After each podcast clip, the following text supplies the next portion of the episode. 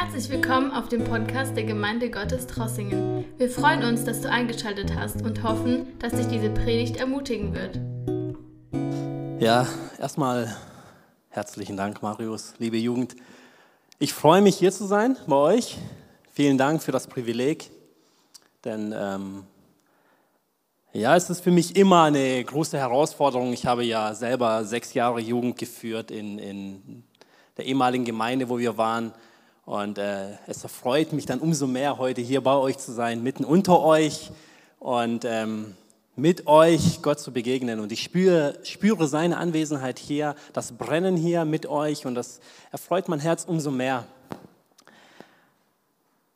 Ja, ich habe ähm, ein Thema auf dem Herzen, wo, glaube ich, aktuell sehr ausschlaggebend ist, gerade bei jungen Leuten, aber nicht nur, natürlich auch für jeglichen, jeglichen Christ. Ähm, wir werden zusammen ein paar Punkte betrachten und ich hoffe, dass wir zusammen zum Schluss eine Erkenntnis mitnehmen können, wo wir sagen, Herr, ähm, danke, dass ich heute hier sein durfte, danke, dass du gesprochen hast und ich ähm, bete dafür und ich bitte euch, dass ihr auch betet, dass ich als Werkzeug gebraucht werde, nur als Sprachrohr dafür, dass der Heilige Geist zu euch redet, denn er kennt eure Herzen nicht ich, ich sehe nur, wie toll ihr ausseht. Und äh, ja, aber Gott kennt die Tiefen eures Herzens, das tiefe Verlangen in euch. Und ähm, ich glaube daran, ich glaube persönlich wirklich daran, denn ich spüre es auch in der Vorbereitung, dass Gott heute etwas bewirken möchte. Ich steige ein in ein Geschehen, ein Mann und eine Frau sehnen sich nach einer vollständigen Familie.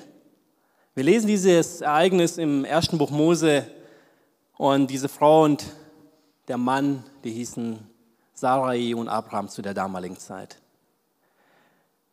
Dieser Wunsch nach einer Vollständigkeit ist bei ihnen sehr groß, weil Gott zu Abraham, oder wie wir ihn dann später auch kennen, zu Abraham, ähm, Verheißungen gibt und sagt, Herr, ich werde dich zu einer großen Nation machen, ich werde dich segnen, ich werde dir Nachkommen geben, die so zahlreich sind wie die Sterne am Himmel. Nun, Abraham ist ja ein tiefgläubiger Mensch und er glaubt Gott. Und er sagt, Herr, wenn du das sagst, dann wird es so geschehen. Wir lesen, wir werden jetzt diese Passage nicht lesen, weil es wird den Rahmen der Zeit sprengen. Ihr könnt es gerne daheim nochmal nachlesen. In 1. Mose Kapitel 12, 13, 14, 15 sind die Ereignisse niedergeschrieben.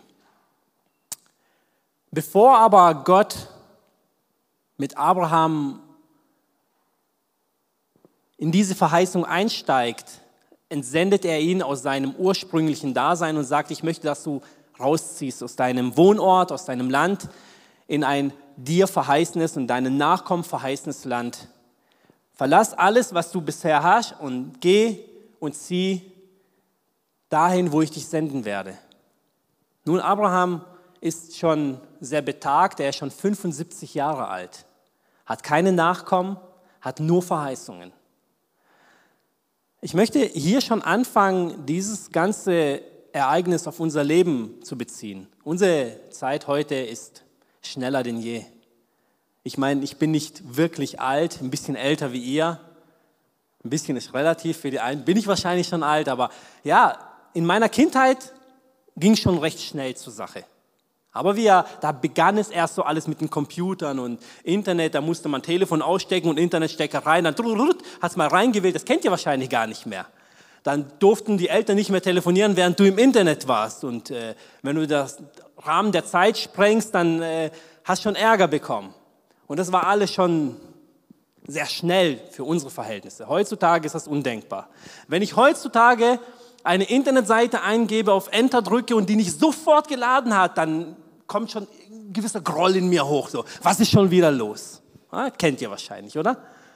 Wenn bei uns, ich arbeite in Tuningen, obwohl wir einen Sendemasten direkt neben uns haben, fällt immer wieder mal bei dem gewissen Anbieter das Netz komplett aus, mal für drei, vier Tage. Aber komplett, da geht gar nichts mehr. Und man sieht an den Leuten, wie verzweifelt die sind. Und oh, geht's bei dir? Hast du Netz? Nee, ich auch nicht. Und es ist brutal, wie in was für einer Zeit wir leben.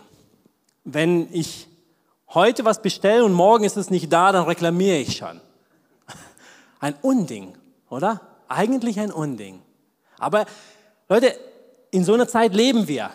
Und jetzt versucht, versucht es zumindest mal, sich in die Lage von Abraham oder Abraham zu versetzen. Er kriegt von Gott Verheißungen, da ist er schon 75 Jahre alt. In unseren Augen wäre er schon abgeschrieben. So, ey, genieß mal deinen Lebensabend und komm mal zur Ruhe und äh, gut ist. Würden wir heutzutage sagen. So, jetzt die nächsten 10, 15 Jahre noch ein bisschen Rente genießen, ein bisschen Weltreise machen und so und dann ist gut. Nun aber, bei Abraham geht es da erst los. 75 Jahre alt, Gott sendet ihn raus und verheißt ihn, ich werde Großes mit dir vollbringen. Du wirst Nachkommen haben, die so zahlreich sind wie die Sterne am Himmel. Er sagt später zu Abraham, guck in den Himmel, kannst du die Sterne zählen? Und Abraham sagt natürlich nein. Und Gott sagt, genau so werden deine Nachkommen sein. In diesem ganzen Ereignis, ich möchte dann etwas vorangehen, erlebt Abraham einige Höhen und Tiefen. Er rettet Lot aus der Gefangenschaft. Er verhandelt mit Gott wieder mal um Lot und seine Familie, um Sodom und Gomorra noch zu retten. Gott gibt ihm nur Lot, weil die erbetene Zahl in Sodom und Gomorra nicht vorhanden ist an Gerechten. Und dann kommen sie an einen Punkt mit seiner Frau, wo sie sagen, ich kann es mir so vorstellen, Sarai kommt zu Abraham und sagt, Abraham, ich weiß, wir sind tiefgläubig und wir glauben auch daran, dass Gott etwas mit uns machen wird. Er wird uns Nachkommen geben. Aber ich glaube, er möchte nicht, dass wir untätig dastehen, sondern wir müssen etwas machen. Meine Lieben, wie oft tun wir das Gleiche? Wir haben Verheißungen von Gott, wir haben Berufungen von Gott. Und dann, und dann deswegen habe ich das auf die Schnelle der Zeit angesprochen. Beim Abraham ging es Jahre, bei uns wird es wahrscheinlich nur Stunden oder Tage gehen. Und schon stellen wir Gott in Frage und sagen, ja, ja, ich weiß, Gott, du hast mir schon was gesagt. Aber ich, denke, dass ich da mithelfen muss. Ich, ich muss dich ein bisschen unterstützen. Und dann sagt Sarai zu Abraham, ich bin nicht fähig, Kinder zur Welt zu bekommen. Das sehen wir ja mittlerweile. Also um Gottes Verheißung wahrzumachen, unterstützen wir ein bisschen Gott und geh ein zu der Magd und Zeuge Nachkommen. Nun, Abraham wehrt sich dem nicht und sagt, gut, wir unterstützen Gott und äh, ich tue so, wie du mir empfohlen hast und es kommt ein Nachkomme. Im ersten Moment sieht das so aus, als ob sie alles richtig gemacht haben. Und ich erkenne mich da oft auch selber, dass wir etwas in die Hand nehmen und in dem ersten Moment sieht es aus, als ob es richtig wäre. Aber dann erkennen wir, dass wir mit unserem Handeln Gott verärgern. Und wisst ihr, was interessant ist? Nach diesem Ereignis spricht Gott 13 Jahre lang nicht mehr mit Abraham. 13 Jahre. Ich habe, bevor ich in die Jugend aufgebrochen bin, habe ich mir nochmal diese Situation vor Augen geführt. Ich habe meiner Frau noch gesagt, 13 Jahre alt. Meine Tochter Jocelyn, die ist die älteste bei uns, die ist 14. Wenn ich überlege, 13 Jahre lang redet Gott einfach nicht mehr mit mir, weil ich einen Fehler gemacht habe. Und ich habe nicht gesündigt. Ich habe doch Gott nur unterstützt. Oder? Ich habe, ich habe mich doch nicht von ihm abgewandt. Ich habe doch Gott nur Hilfestellung geleistet. Ich habe doch nur gesehen, wo Not ist und habe gesagt, Herr, ich möchte doch mit dir zusammenarbeiten. Ich möchte doch nicht untätig dastehen. In der heutigen Zeit würde man doch sagen, hey, es wird doch überall gerufen, wirke mit, diene mit und ja, ich unterstütze und ich wirke mit. Aber wir müssen aufpassen, was wir machen, wo wir es machen und wie wir es angehen. Ich finde, wir müssen sensibler werden für Gottes Sprechen zu uns. Und deswegen ist es für mich so wichtig, dass wir diese Ereignisse auf unser Leben kopieren. Nun, Gott gibt Verheißungen und erhält sein Wort. Als Abraham dann 99 Jahre alt ist, dann kommt Gott nochmal zu ihm und sagt, ich werde meine Verheißungen, ich werde meinen Bund mit dir nochmal erneuern. Abraham muss sich dann mit seinem ganzen Haus beschneiden lassen. Das ist der neue Bund, den Gott mit dem Abraham schließt und sagt, ich werde meine Verheißungen wahrmachen und du wirst in einem Jahr der reelle Papa, so wie ich es mir vorgestellt habe. Und das passiert auch und die freuen sich, alles gut. Und denken, ja gut, jetzt, jetzt geht's los. Jetzt hat Gott seine Verheißung wahrgemacht und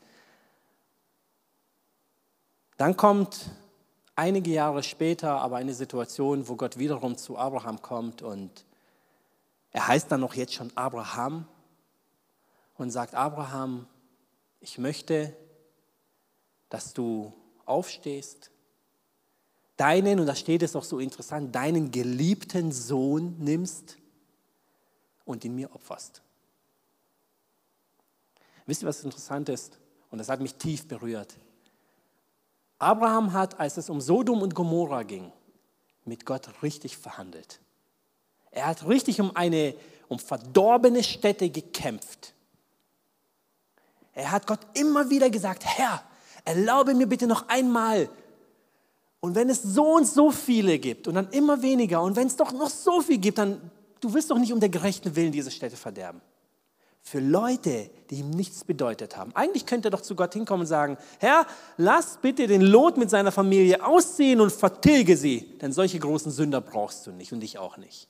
Das wäre so das Menschen normale Denken, so wie wir das heute kennen. Aber Abraham verhandelt für Menschen, die verdorben sind, durch und durch. Hier geht Gott hin und sagt zu Abraham, nimm deinen geliebten Sohn, er könnte es auch anders sagen. Nehme meine Verheißung, die ich dir gegeben habe, die jetzt reell da bei dir in deinem Zelt ist, und gehe hin und opfere ihn mir. Interessant ist, dass Abraham nicht ein einziges Mal mit Gott verhandelt. Wir lesen in der Schrift, und ich glaube dem, dass Abraham gleich am nächsten Tag aufsteht, in der Frühe, nicht erst am Mittag, am Abend oder in zwei Wochen.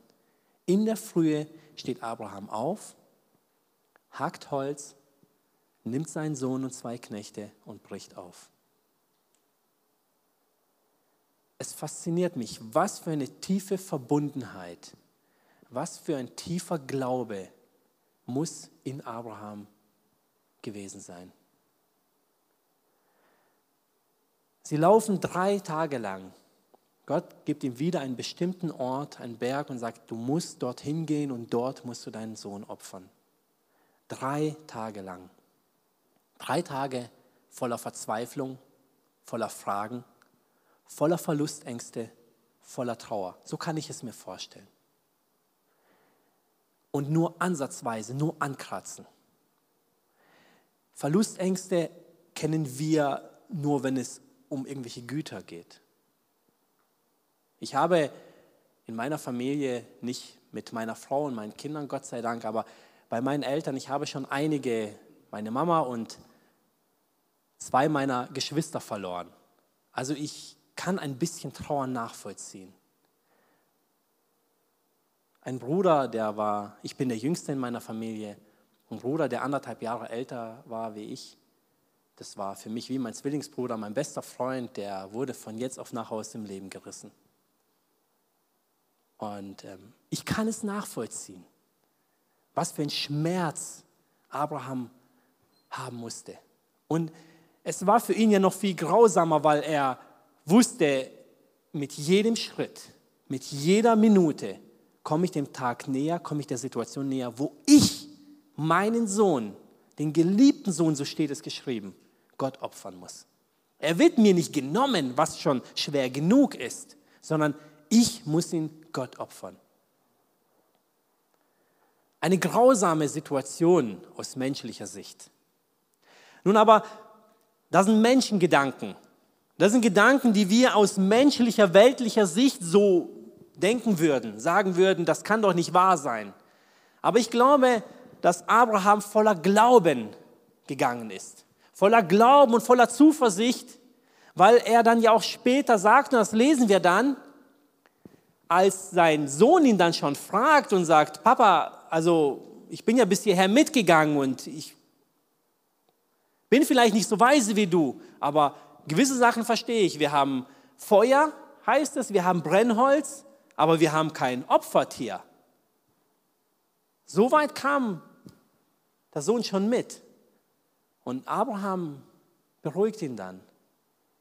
Und mit meinen Worten sagt er dann, Gott wird für das Opfer sorgen. Obwohl er doch wusste, was Stand der Dinge ist. Und wisst ihr, wir kennen den Ausgang der Geschichte. Wir wissen ganz genau, was passieren wird. Aber Abraham wusste es in dem Moment nicht. Abraham wusste nicht, dass Gott ihm in der letzten Sekunde anhalten wird und sagen wird, Abraham, es ging mir nur um deine Treue. Es ging mir nur um deinen Gehorsam. Abraham wusste es nicht.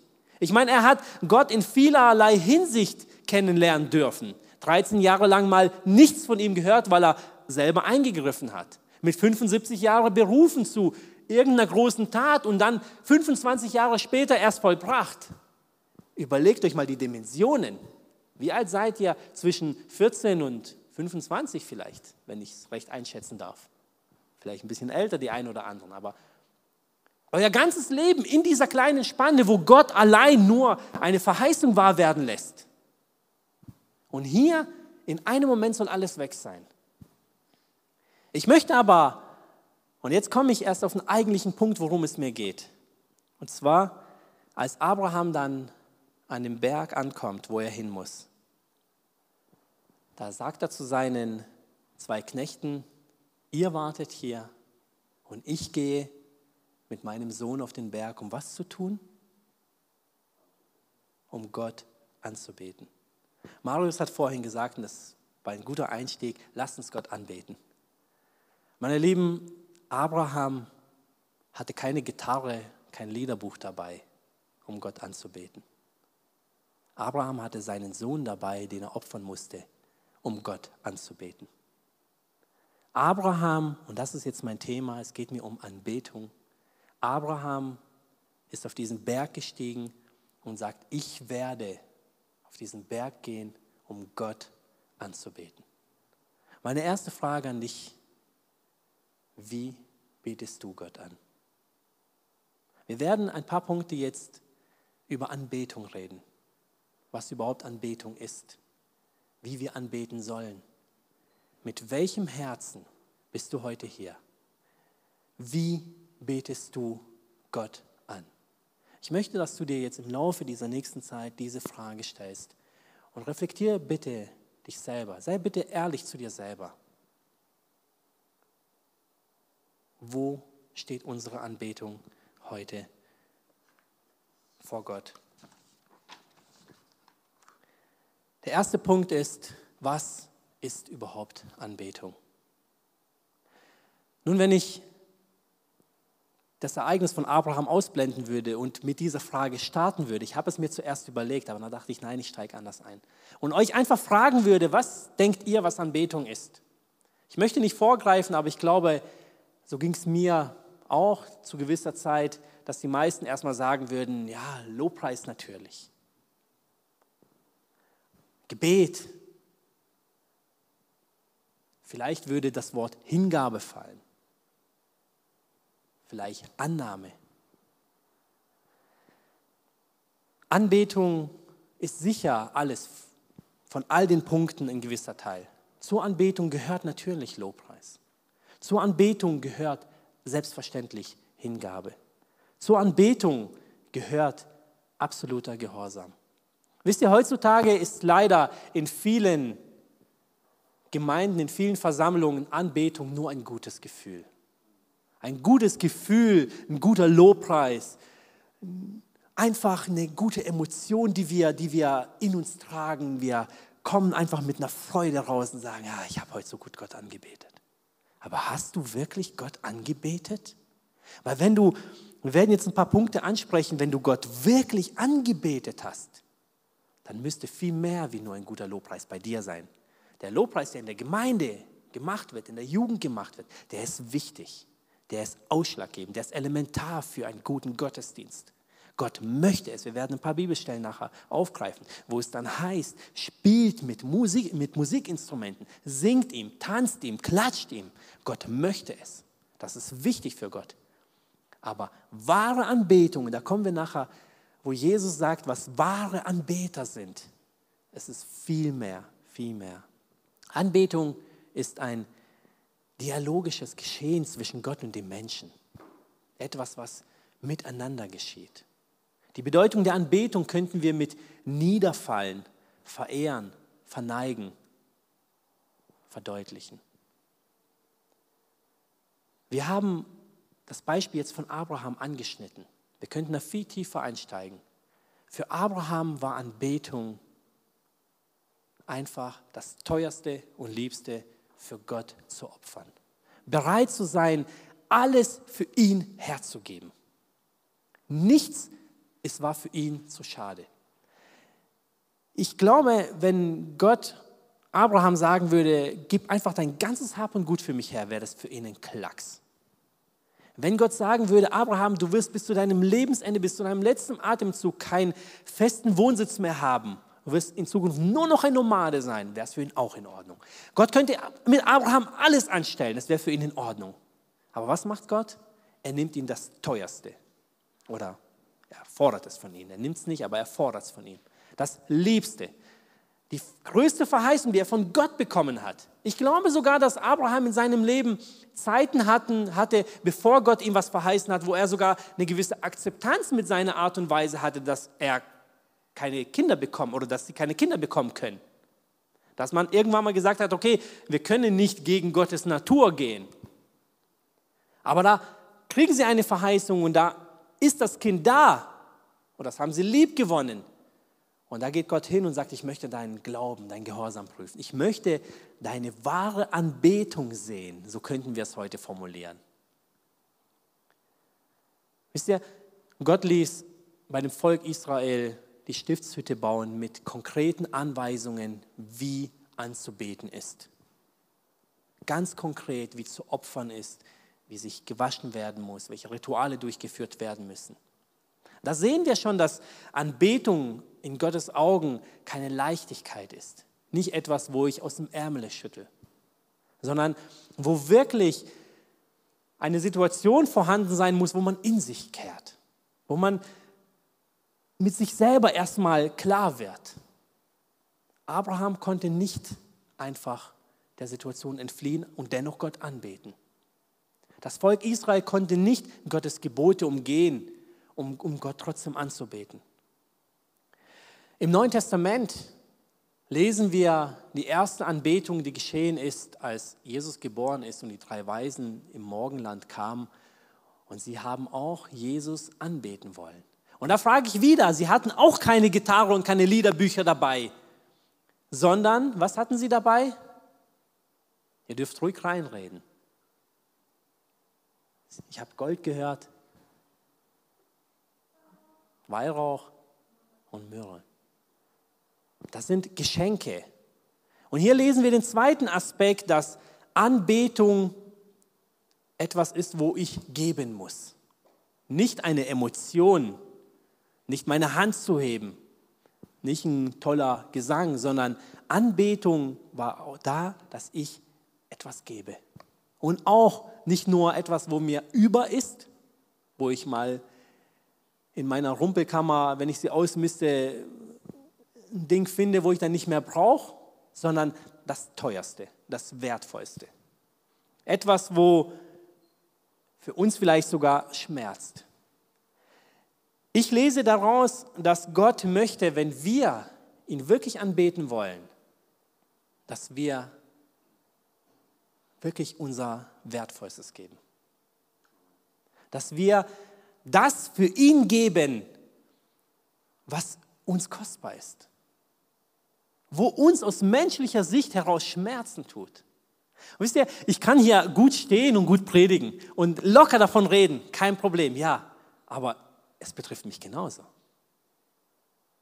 Wisst ihr, ich will euch mal ein kurzes Zeugnis erzählen ist nicht hier in der Gemeinde, es hat damals begonnen, in, in ähm, bevor wir in Aldingen waren, waren wir in Trossing in der Gemeinde. Ich weiß nicht, ob ihr die Zusammenhänge kennt. damals, früher gab es ja keine Aldinger Gemeinde, es war ja alles eine Trossinger, die FECG Trossingen. Und dann, die war ja zu groß und dann hat man ja in Aldingen gebaut. Und dann hat man ja gesagt, eine gewisse Gruppe geht dann nach Aldingen. Wir waren ja früher in Trossingen, dann sind wir ja dann mit nach Aldingen gegangen. In Trossingen, bei uns war das immer so in der Gemeinde, ähm, dass man den Zehnten in gewisser Weise erwartet hat. Du wurdest nicht gezwungen, aber man hat es aus der Schrift heraus so verstanden, dass es doch Gott wohlgefällig ist, eine Erwartungshaltung war da. Und ich bin ganz ehrlich, früher hatten wir es nie so mit dem Zehnten. Immer wieder haben wir gesagt, ja komm, jetzt, jetzt geben wir mal, Und äh, dann hat es wieder nicht geklappt, dann kam mal wieder eine Rechnung, dann kam eine Investition. Und es war immer so. Monat für Monat. Und dann haben wir gesagt, ja, äh, Schatz, nächsten Monat, dann fangen wir an. Und dann nächsten Monat und nächsten Monat, und dann hast du mal einen Teil gegeben und dann wieder nicht und dann drei Monate wieder gar nicht. Und es ging eine ganze Weile so. Und als wir dann nach Alding gegangen sind, dann haben wir gesagt mit meiner Frau, du jetzt machen wir Folgendes. Dieses Auf und Ab, das wollen wir nicht, weil wir glauben daran, dass Gottes wohlgefällig ist. Und dann haben wir gesagt, weißt du, wir werden jetzt nicht mehr rechnen, wir werden nicht mehr erstmal einen Kostenplan aufstellen und gucken, was unterm Strich rauskommt, um dann eventuell Gott was zu geben, sondern wir setzen den Zehnten ganz oben hin.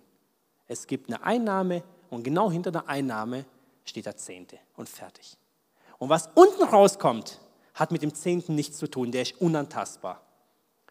Im Excel wäre der halt eine geschützte Zelle, dann hätte man keine Chance da einzugreifen. So haben wir das dann begonnen und es war spannend, weil wenn ich so an die Monate davor gedacht habe, dachte ich, wow, jetzt bin ich mal gespannt, wie wir das hinbekommen. Wisst ihr aber, ich kann euch, heute stehe ich hier da und ich lebe es bis heute. Gott hat uns nicht einen Tag im Stich gelassen. Ab dem Moment, wo wir mit meiner Frau ganz gezielt uns dem hingegeben haben, haben wir mehr bekommen, mehr Geld gehabt, mehr Segen erlangt. Es wurden Türen geöffnet, von denen wussten wir nicht mal. Wir haben Möglichkeiten bekommen, von denen haben wir uns nicht mal träumen lassen. Es geht mir heute nicht um Geld. Ich will euch einfach nur ein Zeugnis geben, zu sagen, wir müssen beginnen, in unserem Herzen das Gott zu geben, was uns aus menschlicher Sicht heraus wehtut. Wo wir wirklich an unser eigenes Ich kommen, an unsere Grenzen kommen. Und nicht Gott das geben, wo übrig bleibt. Oh ja, komm, Freunde haben jetzt nicht geschrieben, ja, okay, dann gehe ich halt mal in die Jugend. Okay, heute habe ich mal frei. Du gehst dann in die Jugend, wenn alle deine Freunde, die von der Welt sind, die nicht in die Jugend gehen, schreiben und sagen, komm dahin, komm dorthin, dann sagst du, gerade dann gehe ich in die Jugend. Und dann wirst du den größten Segen deines Lebens erleben. Das verspreche ich dir. Könnt ihr darauf Amen sagen? Wenn ihr es glaubt. Ich persönlich bin überzeugt davon, dass diese Art der Anbetung vor Gott wohlgefällig ist. Und ich glaube, dass das wirklich Anbetung ist. Gott etwas zu geben, für Gott etwas zu öffnen, wo weh tut. Und ich möchte euch damit keine Angst machen, wir werden noch weiterkommen, sondern ich möchte euch einfach nur einen klaren Blick auf etwas geben, zu sagen, und deswegen habe ich euch mein Zeugnis erzählt, dass Gott über dem, was uns aus menschlicher Sicht her im ersten Moment wehtut, weitaus mehr segnen wird.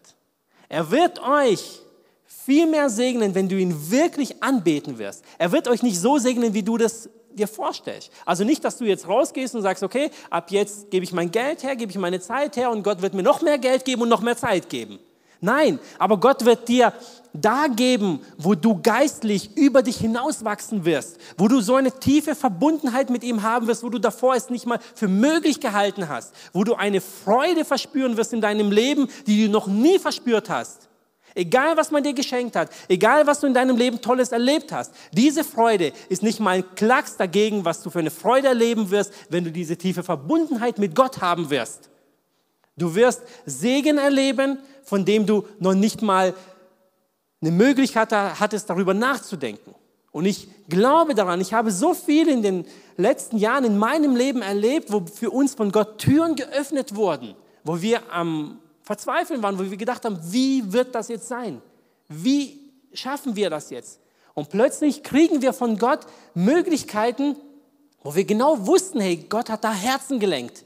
Gott hat da Möglichkeiten gegeben. Ich könnte euch so viele Beispiele erzählen, auch aus meinem beruflichen heraus. Ich bemühe mich um eine Lohnerhöhung, zerbreche mir meinen Kopf und wie werde ich meinem Chef argumentieren und wie werde ich ihm vermitteln, dass ich wirklich diese Lohnerhöhung verdient habe. Und ich bin fix und alle, weil ich mir so einen richtigen Plan schon, schon schreibe. Und dann kommt, bevor ich diesen Weg mache, kommt der Chef schon zu mir und sagt, du, ich habe mir überlegt, es wird wieder Zeit. Versteht ihr? Es, es ist wieder ein Beispiel vielleicht mit Geld. Ja, ich möchte nicht darauf hinaus. Ich möchte nur euch klar machen, dass Gott größer ist wie unsere Vorstellung, größer ist wie diese Welt, größer ist wie die Gesetze, die er geschaffen hat. Und das müssen wir verstehen. Das müssen wir in unser Leben reinnehmen. Und da geht es auch wirklich um Anbetung. Gott möchte, dass wir ihn anbeten, aber er möchte, dass wir es richtig machen. Er möchte, dass wir mit einer richtigen Herzenseinstellung Gott anbeten. Ich glaube, ich muss ein bisschen Gas geben. Anbetung ist völlige Hingabe. Im Römerbrief lesen wir einen sehr interessanten Abschnitt. Römerbrief 12, Vers 1, ist ein bisschen schlecht gedruckt. Ich habe euch vor Augen geführt, Geschwister, wie groß Gottes Erbarmen ist. Die einzige angemessene Antwort darauf ist die, dass ihr euch mit eurem ganzen Leben Gott zur Verfügung stellt und euch ihm als lebendiges, heiliges Opfer darbringt, an dem er Freude hat. Das ist der wahre Gottesdienst und dazu fordert er euch auf. Meine Lieben, als ein lebendiges, Gott wohlgefälliges Opfer, euer Leib, euer Leben. Im Neuen Testament, da schreibt Apostel Paulus zu den Römern, er möchte es, das ist Gott wohlgefällig, das gibt ihm Ehre. Er möchte nicht, dass du, versteht das bitte nicht falsch, und ich denke, werdet ihr auch nicht, aber nochmal zum Erwähnen, nochmal zum Klarstellen, er möchte nicht, dass du dir selber Leid zufügst. Er möchte nicht, dass du dich kasteien tust, dass du dich peinigen tust, dass du deinen Wohlstand aufgibst, deine Stellung aufgibst. Das möchte Gott nicht. Wenn du von ihm gesegnet bist, dann sei ein Segen für andere. Wenn du eine Position hast, eine gewisse Anerkennung hast, dann gebe sie Gott zur Ehre auch weiter. Das möchte er. Dass wir unser Leben für nichtig halten, ihm zur Ehre. Dass wir unser Leben als ein Opfer für ihn leben, mit allem, was wir sind. Nicht nur am Sonntag oder am Samstag oder am Mittwoch oder wenn es mal eine Jugendfreizeit gibt oder irgendeine Gemeindefreizeit oder wenn es irgendeinen Aufruf gibt, sondern 24 Stunden am Tag, 24/7. Er möchte, dass du immer ihn im Fokus hast. Ob du morgens aufstehst und zur Arbeit, ins Studium, zur Schule oder sonst wohin gehst, dass er dein Fokus ist. Wenn du nach deiner Zeit in der Schule, im Studium, auf der Arbeit nach Hause kommst, dass er dein Fokus ist. Ob du in der Gartenarbeit bist, am Kochen oder am Aufräumen bist, dass er dein Fokus ist. Und jetzt dürft ihr euch mal selber die Frage stellen, wie denn? Indem Gott das Zentrum eures Lebens ist. Indem Gott für euch alles ist. Jede Frage. Wir haben vorhin ein tolles Beispiel mit dem Handy gehört. Vielen Dank. Hat mich sehr berührt. Wenn du dein Handy aufmachst, nicht aufmachst, sondern anmachst, was sind die ersten Gedanken dabei? Ist es Gott? Beantworte dir selber die Frage, ich will es gar nicht hören. Was sind deine Gedanken dabei? Wenn du deine Freunde triffst, was sind deine ersten Gedanken dabei? Wenn du, wenn ihr schon soweit seid, dein Kontostand anguckst, wieder Geld. Was sind deine Gedanken dabei? Wenn du deine, deinen Jahresplan, deine Urlaubsplanung, deine Lebensplanung anschaust, was sind deine Prioritäten? Was sind deine Gedanken? Welche Position spielt Gott in deinem Leben? Und das ist wichtig in der Anbetung. Nicht nur zwei Stunden hier. Das geht nicht. Und ich werde gleich zu einem Punkt kommen, wo ich es euch belege, wieso das nicht geht. Nicht nur hier, sondern beginnend daheim, bevor du hierher kommst. Und du wirst heute die Möglichkeit bekommen, wenn du nicht mit diesem Zustand hierher gekommen bist, dann lade ich dich jetzt schon ein, dem dich hinzugeben. Gott möchte, dass du für ihn alles bist. Oder dass er für dich alles ist, besser gesagt. Ich korrigiere mich. Gott ist oder muss das Zentrum in deinem Leben sein. Er muss die Nummer eins sein in allem, was dich betrifft. Nun, wie kann oder muss ich Gott überhaupt anbeten? Anbetung ist also ein Handeln, ein Verhalten, welches von innen, von unserer inneren Einstellung nach außen geht.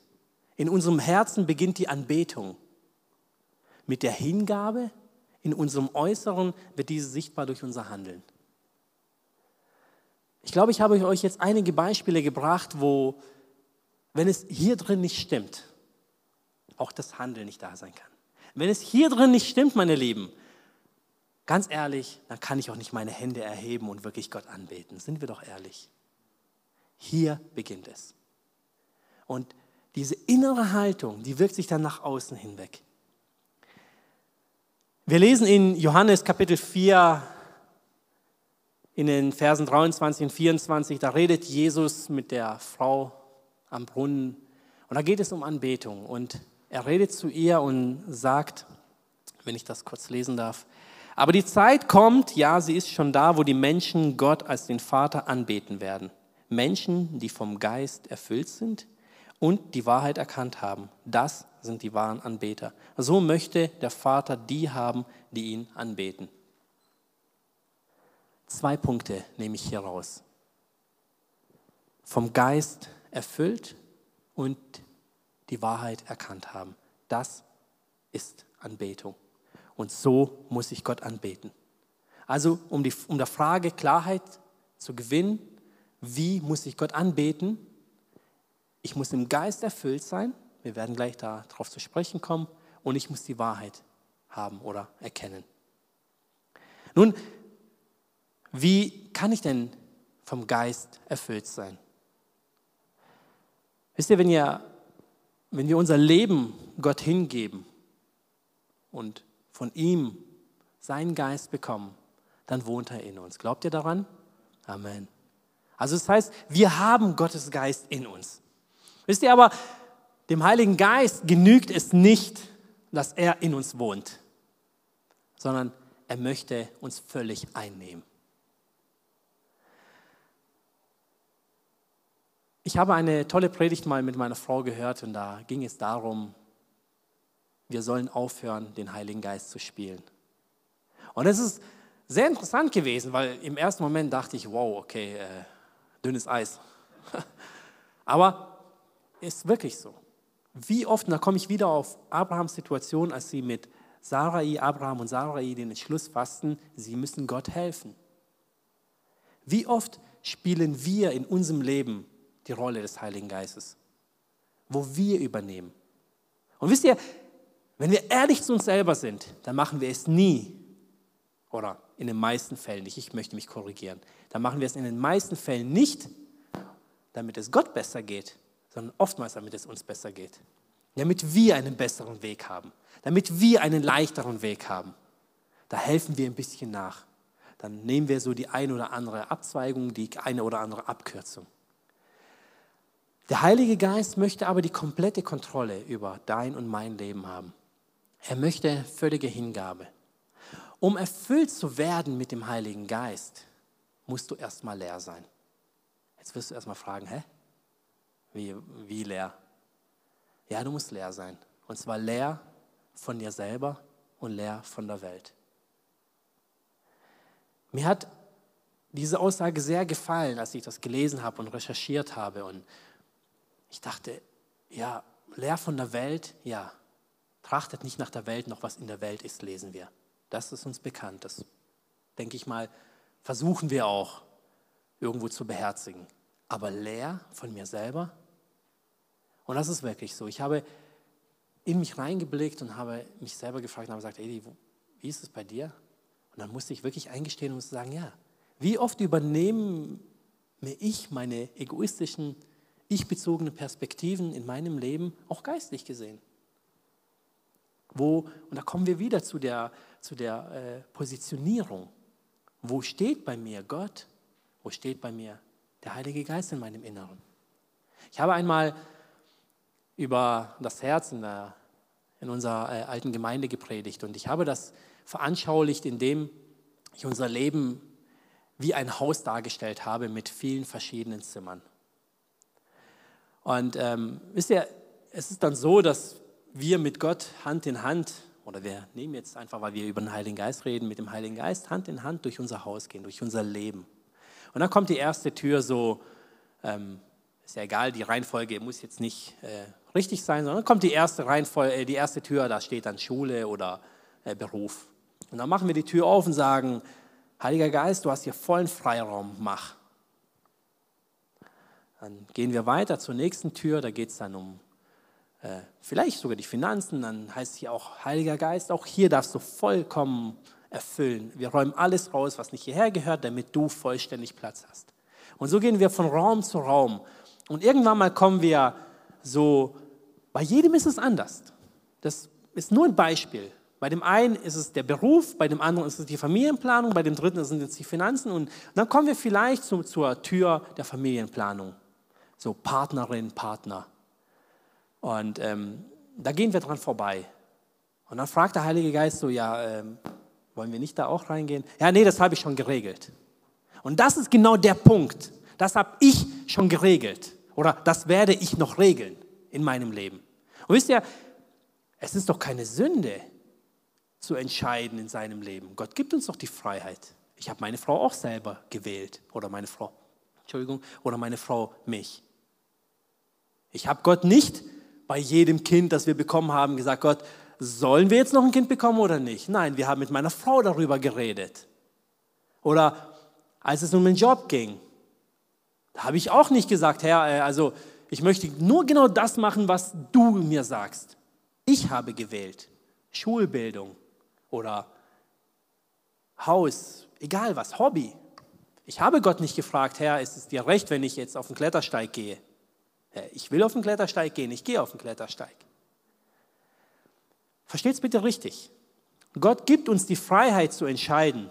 Du hast die Freiheit zu entscheiden, welche Schulbildung du machst, welches Studium, welche Ausbildung du machst. Du hast die Freiheit zu entscheiden, wie du dein Geld investierst, welche Partner oder Partnerwahl du triffst was die Kinderfrage angeht und so weiter. Die Frage ist nur, ist Gott bei dir auch da einfach als ein wichtiges, elementares ähm, Baustein mit drin oder nicht? Oder ist es so, wie ich es veranschaulicht habe, vielleicht etwas banal, aber um es ver verbildlichen, lassen wir da nicht mal ansatzweise Gott rein in dieses Zimmer. Lassen wir ihn dann nicht mal rein blicken, geschweige denn die Führung übernehmen. Wisst ihr, wenn Gott die Führung übernimmt, wenn der Heilige Geist die Führung übernimmt, dann ist es nicht so, dass du einfach nicht mehr entscheiden darfst, sondern es wird so sein, dass er dich lenkt, dass er dir einfach die richtigen Gedanken gibt. Er gibt dir den richtigen Blickwinkel auf die Partnerwahl zum Beispiel. Du wirst nicht mehr mit deinen menschlichen, egoistischen Augen auf die Partnerwahl gehen, sondern du wirst aus göttlicher Sicht anfangen zu gucken. Wenn es um deine Berufswahl, um deine Freundeswahl oder um sämtliche Arten geht, dann wirst du nicht mehr aus, nur aus deiner Perspektive blicken. Auch du wirst da entscheiden, aber du wirst aus göttlichen Blickwinkeln die Sache angehen. Und das ist das, was er möchte. Wisst ihr, und deswegen war es für mich so wichtig zu erkennen, dass mein Herz, bevor ich erfüllt werde, frei sein muss von mir selber. Deswegen habe ich gesagt, ich lade euch jetzt schon ein, unsere Herzen frei zu machen. Mein Lieber, wenn du heute da bist und du bist nicht frei von dir selber, dann lade ich ein, dass du jetzt damit beginnst. Dass du beginnst, dich selber in Frage zu stellen. Und dass du nachher, wenn wir nachher ins Gebet gehen, dass, dass du gerne zu Gott kommen kannst und sagen kannst, Herr, ich habe bis zum heutigen Tag habe ich dich nicht richtig erkannt. Ich habe gedacht, dass ich alles richtig mache. Ich habe gedacht, dass ich dich im Fokus habe. Ich habe gedacht, dass ich die Erfüllung des Heiligen Geistes erlebe, aber ich bin irgendwie immer dran vorbeigeschlittert. Und ich lade dich ein, dass du nachher ins Gebet gehst und dass du wirklich dein Herz dem öffnest. Und ich glaube daran, dass Gott dann wirklich wie wir lesen, die Ströme des lebendigen Wassers fließen lassen wird. Dass du Erfüllung erleben wirst. Und es wird dir dann egal sein, auch wenn dir dann Tränen fließen, ob irgendwie dein Kumpel oder deine Freundin neben dir sitzt oder steht oder nicht. Dann lass den Tränen freien Lauf. Oder wenn du Freude verspürst und du springst auf und sagst Halleluja und betest. Und wenn der Geist dich erfüllt und du, der Geist möchte und äh, du wirst dann auch in einer anderen Sprache sprechen, dann lass dem freien Lauf auf, dein, auf seine Art und Weise.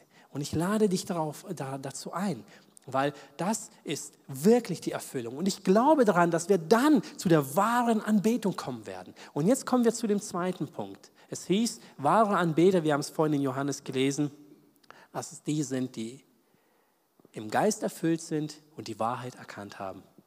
Nun, meine Lieben, was ist denn die Wahrheit? Hilft mir mal.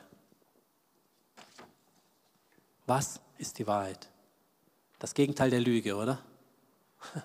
Ja klar, das Gegenteil der Lüge. Aber bei Gott ist Wahrheit viel mehr als das, was wir als Wahrheit kennen. Wenn ihr mich fragen würdet, was ich heute alles gemacht habe, dann würde ich euch die Wahrheit sagen und das wäre einfach so ganz banal, ganz einfach. Ja oder nein, Wahrheit oder Lüge. Aber bei Gott ist es viel tiefer. Denn wir lesen in, ähm, auch im Johannesevangelium, da redet Jesus über seinen Vater, dein Wort ist die Wahrheit. Johannes 17, Vers 17b. Dein Wort ist die Wahrheit. Was ist sein Wort? Das ist das hier, das habt ihr alle, entweder in Schriftform oder digital. Mindestens einmal, eher sogar zehn oder zwanzig Mal. Dein Wort ist die Wahrheit. Okay, jetzt wissen wir, dass Gottes Wort, dass die Bibel die Wahrheit ist, aber um die Wahrheit zu erkennen, muss ich nicht nur wissen, dass Gott die Wahrheit ist, sondern ich muss ihn erkennen. Das heißt, ich muss sein Wort kennen. Ich muss eintauchen in sein Wort. Ich muss Gott verstehen können. Wie kann ich Gott verstehen? Wie kann ich Gott verstehen, indem ich sein Wort, das er uns hinterlassen hat, wo über ihn zeugt, lese, mich verinnerliche. Ja, das wird auch hier in der Jugend gemacht, auch im Gottesdienst. Aber das reicht nicht aus. Das sind immer nur Teile von dem, was wirklich im Gesamten in seiner Komplexität ist, sondern du bist verpflichtet, ich bin verpflichtet, in das Wort einzutauchen. Es steht da, dass die, die die Wahrheit erkannt haben, die sind wahre Anbeter, die erfüllt sind im Geist und die Wahrheit erkannt haben, nicht wissen, dass die Wahrheit die Schrift ist sondern die Wahrheit zu erkennen. Also sage ich, um Gott wirklich anzubeten, ist sein Wort ein fester Bestandteil von der Anbetung. Abraham könnte, er hatte die Bibel so in der Form noch nicht, aber er hatte Gottes Verheißungen. Gott hat mit Abraham direkt geredet. Abraham könnte diesen Glauben nicht haben, wenn er diese Beziehung zu Gott nicht hätte.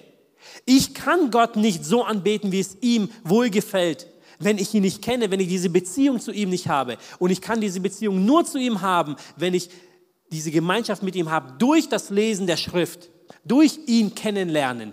Stimmt ihr mir dazu? Und das ist der Punkt, wo ich sage, da kommen wir zu der wahren Anbetung. Ich habe ein kleines Beispiel noch, wo ich euch zum Schluss erzählen möchte. Ich überspringe ein paar Punkte, aber dieses Beispiel möchte ich mit euch noch teilen. In Lukas Kapitel 7 lesen wir, als Jesus bei einem Pharisäer zu Hause war. Er wurde eingeladen zu einem Essen, zu einem Mahl, als plötzlich eine Frau in das Haus hineinkommt. Darf ich so frei sein und einfach die Musikgruppe schon rausbitten? Jesus kommt in das Haus des Pharisäers und sie essen, sie liegen da zu Tisch und speisen. Plötzlich kommt eine Frau herein und beugt sich zu Jesu Füßen nieder und zerbricht ein Alabasterfläschchen mit kostbarem Öl oder mit einer kostbaren Flüssigkeit, die wohlriechend ist, gießt sie auf Jesu Füße. Davor weint sie benetzt die Füße Jesu mit ihren Tränen. Sie hebt ihr Blick nicht auf und traut sich nicht mal Jesu ins Gesicht zu gucken, in die Augen zu schauen, sondern kommt zu ihm, zu seinen Füßen, weint, benetzt seine Füße mit ihren Tränen, trocknet die Füße mit ihren Haaren ab und küsst seine Füße. Sie zerbricht das Alabasterfläschchen und gießt es über Jesu aus. Wisst ihr, ich als ich dieses Ereignis immer wieder so lese und immer wieder für mich selber verinnerliche, dann sehe ich einige Aspekte daraus. Diese Frau, die war eine schlimme Sünderin und die Pharisäer und die Mitglieder, die da an dem Tisch mit Jesus saßen, die haben ihn sofort vor, vorgeworfen, Jesus, bist du dir überhaupt bewusst, was hier passiert, wer da gerade zu dir kommt und dich berührt? Weil in ihren Kulturen, in der Kultur der Juden, da war das ein Unding, dass so eine, in dem Fall eine unreine Frau in ein Haus des Pharisäers kommt, wo dann nur Männer sitzen und, oder zu Tisch liegen und diesen Jesus berührt. Aber wisst ihr, Jesus hat was ganz anderes gesehen. Er hat nicht die Kultur gesehen. Er hat nicht die Tradition gesehen, sondern er hat das Herz, er hat die Anbetung gesehen. Diese Frau hat Jesus wirklich angebetet, weil sie sich selber aufgegeben hat. Sie hat alles, was ihr wichtig war. Und dieses eine Fläschchen, wo sie hatte, das war für sie in dem das Kostbarste. Das war vielleicht noch das Einzigste, wo ihr überhaupt noch Wert hatte, weil sie selber, sie hatte für sich selber keinen Wert mehr. Sie war eine Schande, sie war eine Sünderin. Es gab nichts mehr, was für sie Wert hatte, was sie irgendwo als Mensch noch gerechtfertigt hat. Es gab nur noch dieses eine Ding, vielleicht hat sie es sogar noch aufgehoben für ihre Salbung oder äh, beim Tod oder vielleicht zum Verkauf oder was auch immer. Es gab nur noch diese eine Flasche. Und sie wusste ganz genau, wenn sie jetzt diesen Weg nicht geht und Jesu zu Füßen wirft, wenn sie sich nicht selber komplett aufgibt, in Jesu Hand hineinbegibt, dann ist sie verloren. Wisst ihr, diese Frau, die hat Jesus wirklich angebetet, weil sie sich nicht als irgendwas hingestellt hat, was sie vielleicht nicht ist sondern sie hat sich als das hingestellt, was sie wirklich ist, Sünderin. Sie hat nichts für wertvoller gehalten, als dass es für Jesus hergegeben werden kann. Sie hat Jesus die Füße benetzt, geküsst. Die demütigste Haltung, die ein Mensch überhaupt nur haben kann, hat sie bei Jesus vollbracht. Und das ist wirklich wahre Anbetung. Meine Lieben, ich möchte, dass wir jetzt ins Gebet gehen, dass wir jetzt wirklich Gott anbeten, dass wir wirklich unser Herz öffnen. Und da, wo wir Ungereimtheiten haben, dass du es nicht auf morgen oder auf irgendwann verschiebst, sondern dass du jetzt beginnst, dass du jetzt hingehst und jetzt dein Leben neu Jesus übergibst, dass du jetzt hingehst und sagst, Herr, vielleicht habe ich es so noch nie gesehen, vielleicht habe ich immer gedacht, dass es okay ist, wie ich bin. Aber heute, ich, heute hast du zu mir gesprochen. Und lass dieses Wort nicht an dir vorübergehen, denn Gott wird es von dir fordern.